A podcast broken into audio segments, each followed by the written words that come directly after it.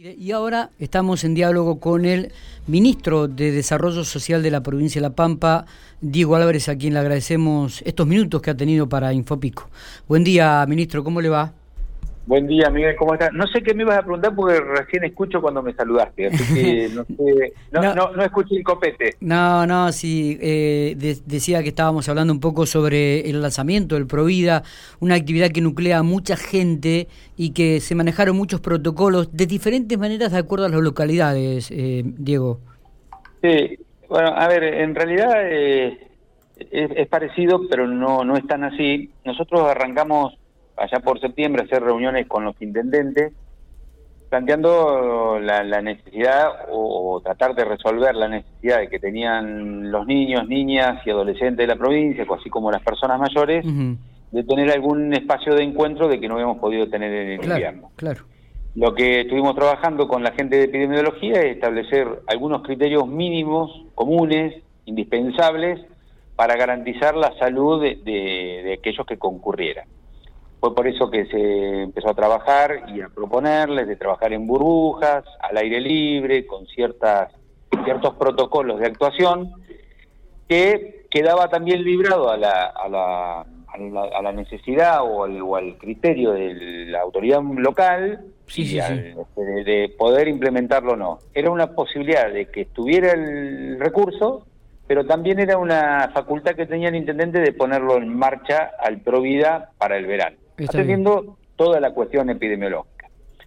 Y a veces es muy difícil empezar a planificar y a trabajar, porque vos cuando lo empezás a pensar, tener un contexto epidemiológico, y yo te hablo cuando estábamos en septiembre, octubre, había un alto nivel de, casos, de que pensar a llegar en, enero con una situación epidemiológica actual requería de un esfuerzo este, de imaginación de poder ponerlo en marcha en ese contexto que tenía. Claro. Pero bueno, una muy buena recepción de las autoridades municipales, de las comisiones de fomento, y de hecho lo que se requirió en ese momento fue que los, los digamos, las localidades, conjuntamente con las autoridades sanitarias, hayan conformado comité de crisis o no, hicieran una propuesta, de acuerdo a estos criterios mínimos indispensables, para poder trabajar en el Provida verano. Obviamente, en este contexto de pandemia, y nosotros le dábamos dos alternativas para trabajar. Uno era la, auténtica colonia de vacaciones, como está más conocido el Provida, y lo otro era poder trabajar en una especie de talleres, como para que tuvieran distintas opciones para poder este, hacer la propuesta. De las 80 localidades este, de la provincia recibimos eh, casi en la totalidad, creo que hay dos o tres pueblos que dijeron que no lo iban a ejecutar por la cuestión epidemiológica, sí. donde hicieron este, propuestas de trabajar con las burbujas, aprobado por los comités locales y aprobado entre epidemiología de la provincia y el ministerio, este, donde se hizo la devolución, donde se fueron ajustando, y casi teníamos la totalidad de las provincias con la posibilidad de ejecutar el Provida a partir de el 4 de enero del 2021. Bien. Eh, si vos me querés interrumpir no hay problema, yo te sigo haciendo... No, no, eh, simplemente digo, en estos momentos, eh, ¿en cuántas localidades está ya funcionando el, Bueno, a ver, en realidad nosotros lo que hubo varias localidades, que el 14 de enero había 31 localidades que lo habían comenzado, algunas fueron comunicando que no los iniciaban porque estaban con una situación compleja, o porque había chicos aislados, porque había este, personas mayores aisladas, y a efectos de preservar la integridad y la salud de la población, determinaron de ir posponiendo a semanas y evaluar nuevamente, junto con la autoridad sanitaria, el comienzo del Provida. Eh, de hecho, eso fue la semana pasada de estas 31 y esta semana estaba previsto que comenzaran 40, 40 localidades más. Ah, bien.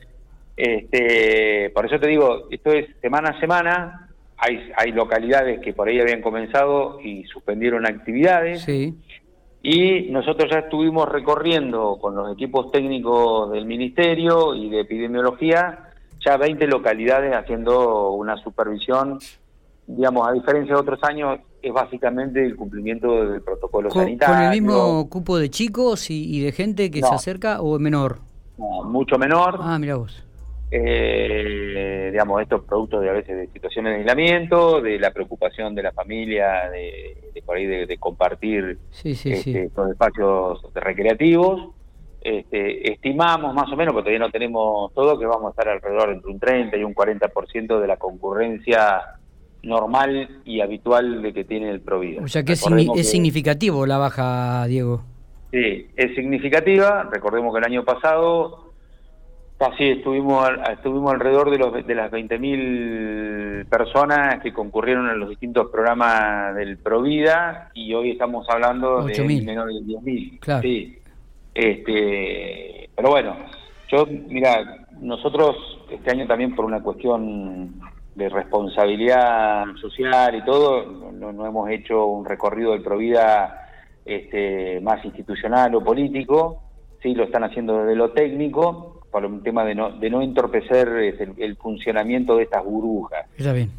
Pero el, yo el viernes pasado estuve en la Adela, el, perdón, el miércoles pasado, que fuimos a entregar unos créditos Rucaloe y bueno, hicimos una recorrida con el intendente, con Juan Barrio Nuevo y me llevó a recorrer el Provida. La verdad, este, hablábamos con el profe, lo que ellos por ahí sí, con menor cantidad de chicos, pero con el tema de los talleres y todo, pudieron hacer cosas distintas a los Providas tradicionales, porque de hecho tenían talleres y vimos cada burbuja cómo funcionaba y la verdad que es hermoso cómo lo han instrumentado y hay un gran trabajo de, de parte de los equipos municipales. Este, había chicos que estaban andando en kayak en el río, con lo que significa para nosotros el río Colorado. Este, yo me quedé charlando un ratito con ellos y lo que manifestaban era que la primera vez que se subían a un kayak. Qué lindo. Este, después había para chicos adolescentes de lo que es el programa joven, este, estaban bailando con una profe 10 chicas este, separados este, con el distanciamiento. Después fuimos a otro predio que está eh, que había dos burbujas funcionando, estaba como a 5 kilómetros del otro, donde había unos chicos jugando con detergente y las lonas que se tiraban. Este, después había otro que estaban haciendo vida en naturaleza, todo con burbujas, con distanciamiento. En la pileta no había un grupo que estaba en otro sector de la localidad, este, también este, con 10 chicos adentro de la pileta. La verdad que funcionando así, menos chicos, pero con, uh, con una diversidad de, tareas. Después había un taller que también nos llamó la atención de cómo participaban este, niños y niñas entre 6 y 8 años de teatro. Y eso para el Provida normalmente no es habitual. Claro. Y lo que resaltaban es que pudieron trabajar talleres acordes a cada este momento etario que desarrolla. Está bueno esto. Justo, eh, estaban con un problema con el Cumelén de personas mayores porque había una persona aislada y este, tuvieron un chiquito con COVID que aislaron esa burbuja también.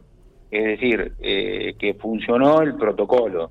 Y esto es lo que siempre por ahí insiste el gobernador con el tema, primero, respetar los protocolos, más allá de la responsabilidad social e individual que debemos tener cada uno, que cuando tenemos responsabilidad social individual y se cumplen los protocolos, bajamos a la mínima expresión la posibilidad de contagio. Diego, eh, saliéndote un poquitito del Provida, donde evidentemente uno escucha y eh, también se apeló a la creatividad de cada uno de, de, las intendencias, ¿no? y evidentemente queda la muestra de que hay una variedad de actividades cuando se quiere trabajar y cuando se quiere lograr los objetivos y llevar a cabo este Provida que desde hace muchísimos años ya está instalado en la provincia de La Pampa. Eh, estás a cargo de un ministerio muy muy muy afín a las necesidades de la gente, eh, como es el, lo social. Eh, en esta en esta situación y teniendo en cuenta que se han comenzado a autorizar el, los cortes este, ya de, algunos servicios, eh, se ha incrementado la consulta, eh, los pedidos, ¿cómo estás trabajando en este aspecto también con las intendencias? La verdad que es un tema muy preocupante, no solamente de las distintas localidades, sino que de la provincia, y creo yo que esto es, un problema ya de índole nacional. sí. fue el tema, creo yo, una de las consecuencias que va a quedar de la pandemia, el tema del, reclamo del pago de servicios de parte de las cooperativas eléctricas y de las prestadoras de, gas, como Escamusi en la provincia de La Pampa, donde este, no se, digamos, hay una deuda bastante importante y una morosidad que ya digamos, va directamente en algunos lugares al corte.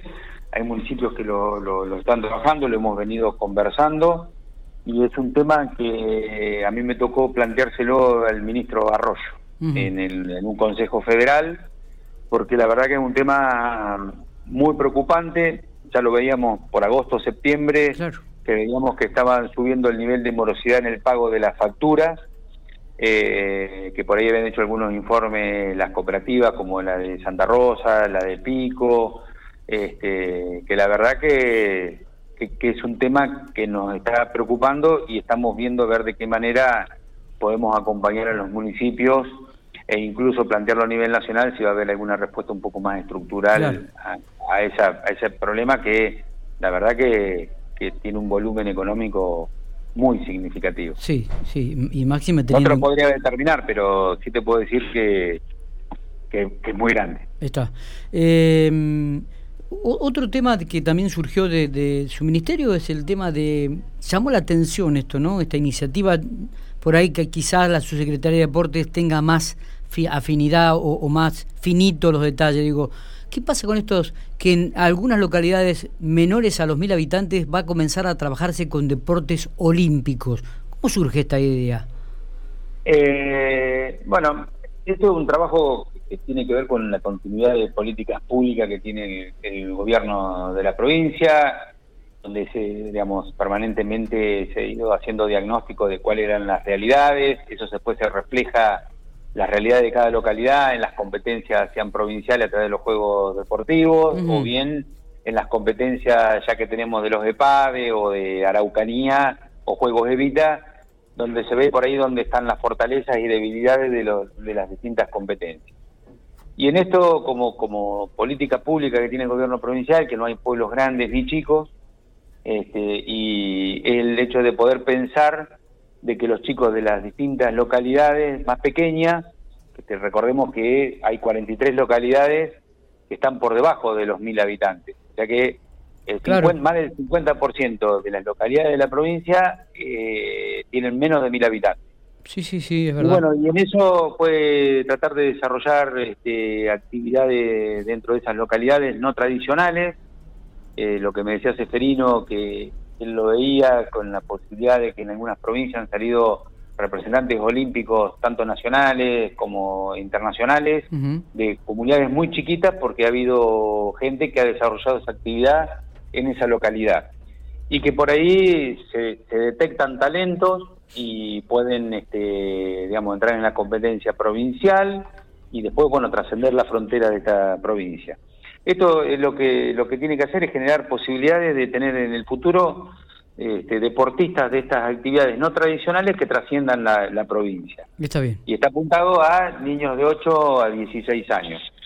Sí, acá me voy a permitir leerlo, que lo tengo acá al lado, este, las, las actividades que están, o los deportes seleccionados que se desarrollarían en estas localidades, no todos los deportes en una localidad, sino que en un trabajo articulado con los municipios y los referentes deportivos, eligieron dos o tres especialidades de estas que se quieren implementar, que es arquería, judo, lucha, atletismo, tenis de mesa, levantamiento olímpico, esgrima, ciclismo, badminton y tiro.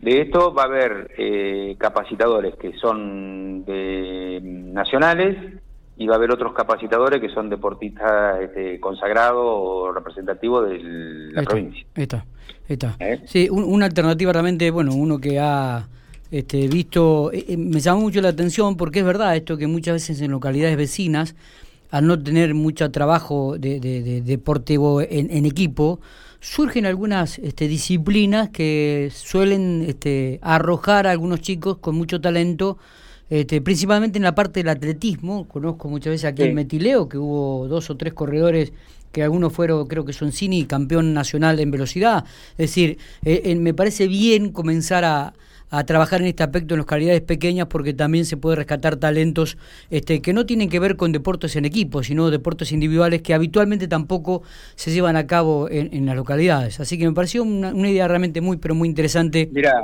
es importante. Hay algún día, si estaría bueno que lo puedas hablar con Seferino, que por ahí tiene conocimiento más, más, más profundo, Incluso hay un estudio que me había mostrado Seferino, que donde tiene que ver y está relacionado y vinculado todo esto, que tiene que ver con las regiones, las distintas capacidades físicas este, de la población, que tiene que ver con la actividad deportiva que, puedan desarrollar. Hay lugares de la provincia donde hay mayor nivel de altura, en lo cual se piensa en básquet, en volei, o hay otros que tienen otra concepción, con textura física que pueden ser deportes de velocidad, de, digamos, de más explosivos, otros que pueden ser de, de, ciclismo o de atletismo de, fondo, en lo cual esto es todo un, largo proceso para poder llegar a, hacer desarrollo de este tipo de actividades y que seguramente estas cuestiones van a, van a, van a también incidir en un desarrollo a futuro que va a ser encuentros deportivos entre las distintas localidades que hagan estas actividades y de poder darle también a estos chicos, como bien decías vos, que no hay este, juegos en equipo, de poder la posibilidad de que la competencia este, en localidades que estén con la misma historia. Eh, esto es tratar de, siempre de, subir y de, igualar para arriba la posibilidad de las localidades más chicas con las más grandes y de que todos puedan tener la oportunidad de poder desarrollar este, la actividad deportiva. Eh, Diego, no sé si tenemos algo más para remarcar. Eh, te agradecemos estos minutos. Sabíamos que estabas en una reunión y que diste un espacio también. No hay problema, como siempre a disposición Miguel y de, poder conversar de lo que se hace, no solamente en, un contexto de pandemia, porque la gestión del gobierno provincial, y esto es lo que nos pide el gobernador Silioto, es de poder seguir avanzando con, con todas las políticas que tienen que ver con lo que atañe por lo menos a este ministerio en particular, y, bueno, y estar este, pensando y tratar de ver de qué manera podemos avanzar, o al menos dejar las bases para cuando volvamos a una normalidad, de poder desarrollar este, nuevas cosas y darle cada vez una mejor calidad de vida este, a la familia pampeana. Este, en este caso de lo deportivo o de lo recreativo, como puede ser el Provío, de lo que hablamos hoy. Abrazo grande. Abrazo, Miguel.